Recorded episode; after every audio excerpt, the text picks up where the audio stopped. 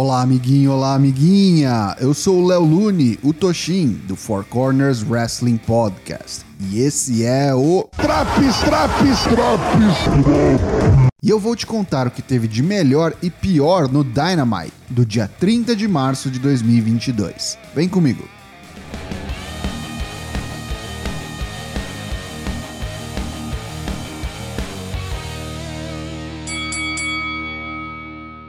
Você já sabe, Dynamite começa com luta. Luta 1, CM Punk versus Platinum Max Caster.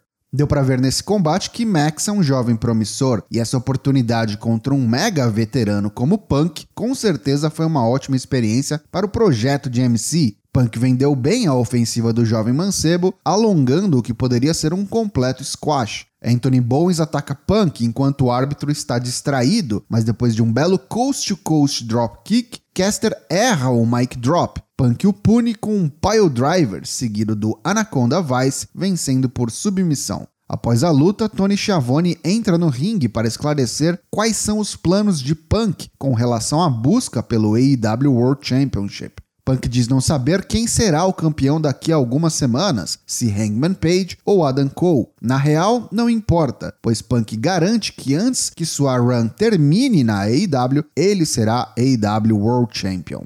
MJF e a FTR dão entrevista nos bastidores e Dex Harwood diz que seja lá a treta que estiver rolando entre MJF e Wardlow, eles não querem se envolver, pois são amigos dos dois. MJF então diz que Wardlow vivia falando mal da FTR pelas costas e a dupla fica com cara de cu.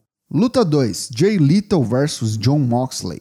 Little estende a mão para um cumprimento, mas Moxley recusa. É uma boa apresentação dos ex-AW World Champion e ROH World Champion. Little tem sido bucado com frequência e deve ser peça-chave no retorno da Ring of Honor, agora sob o comando de Tony Khan. Os momentos finais da luta são bem empolgantes, com fugas do Paradigm Shift e do Little Injection. Kickout de Moxley após um enorme diving elbow drop de Little e subitamente um rápido Paradigm Shift encerra o bom combate em 11 minutos. Após a luta, é Moxley quem estende a mão para Little e Jay, após relutar, cumprimenta o vencedor.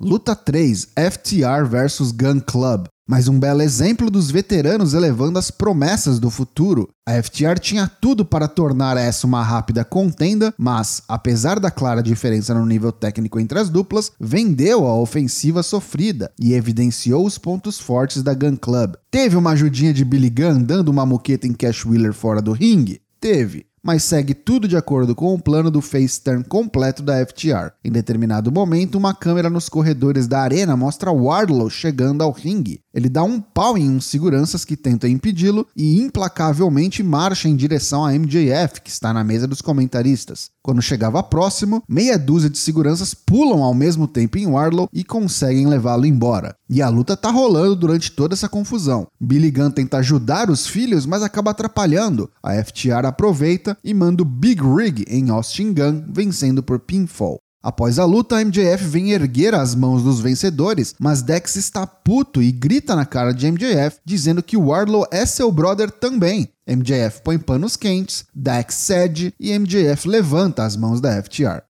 A Jericho Appreciation Society está completa nos bastidores e diz que há três semanas eles são a maior força do Sports Entertainment. Acabaram com a carreira de Santana, Ortiz e Eric Kingston e eles não voltarão. Já sabe, né? Quando Jake abre as cortinas, toma uma meiada com bola de beisebol na cara e o pau quebra. Rapidamente, Kingston, Santana e Ortiz levam a luta até o ringue, mas eles são vencidos pela desvantagem numérica, 5 contra 3. Garcia coloca Eddie no sharpshooter e Jericho distribui golpes com seu taco Floyd em todo mundo. Tira seu cinto de rebite e dá nas costas de Kingston. Finaliza com o Judas Effect, encerrando o castigo.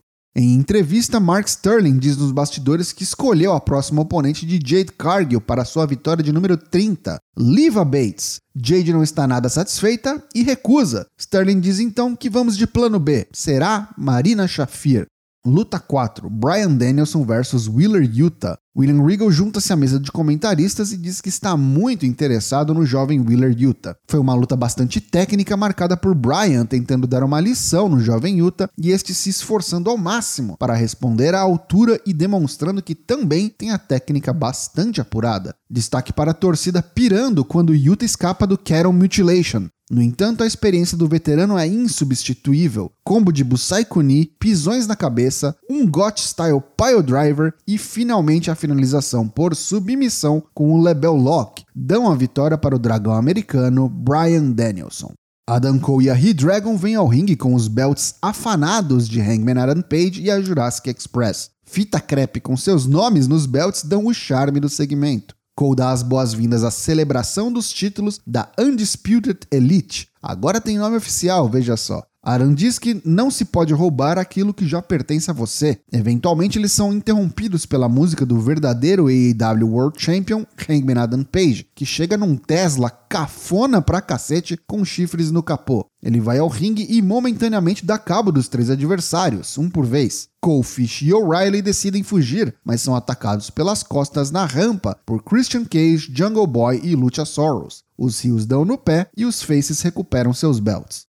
Mais uma tentativa de entrevista de Tony Schiavone com a nova campeã feminina Thunder Rosa. Ela diz que semana passada foi interrompida e atacada por Nyla Rose, mas ela convida a Nyla para vir falar com ela cara a cara. Ou será que ela precisa de Vicky Guerreiro para falar por ela?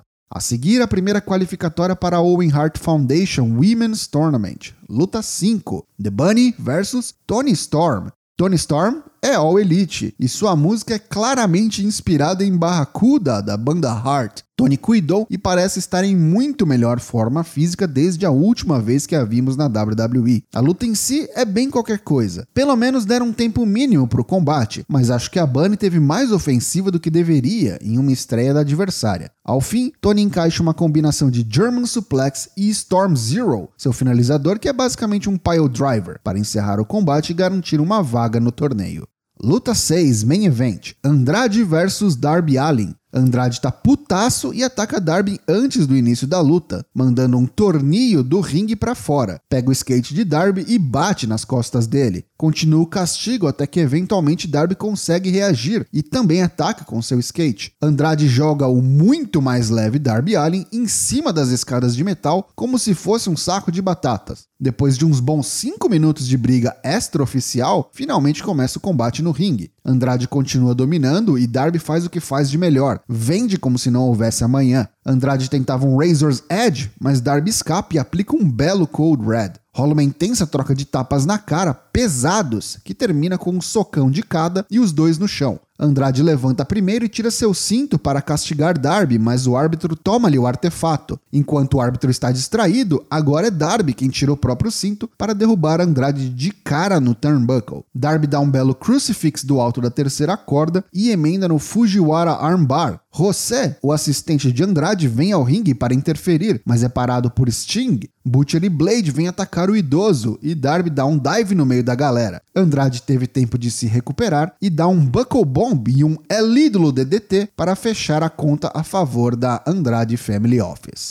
Após a luta, o ataque a Sting e Darby continua. Chega a Private Party e de repente é 6 contra 2. Os Hardys vêm ao resgate munidos de cadeiras de aço e após um Twist of Fate e Swanton Bomb em Mark Quinn, a AFO da linha, encerrando o programa.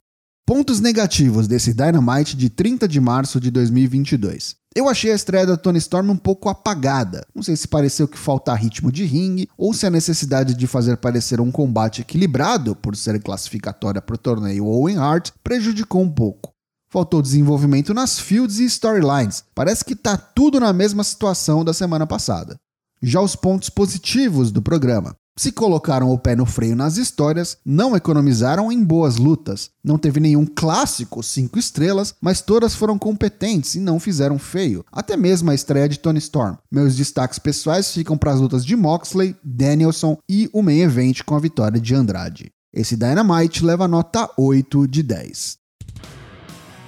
E aí, tá curtindo os drops do Dynamite? Não perca também as edições do Raw, NXT 2.0, SmackDown e Rampage. O Four Corners tem lives todas as terças e quintas-feiras, às 8 da noite, em twitch.tv barra E se você quer assistir o NXT Stand and Deliver e o WrestleMania 38 de graça, repito, de graça venha para o nosso Discord, discord.io barra que nós transmitiremos lá os dois eventos. Te vejo lá!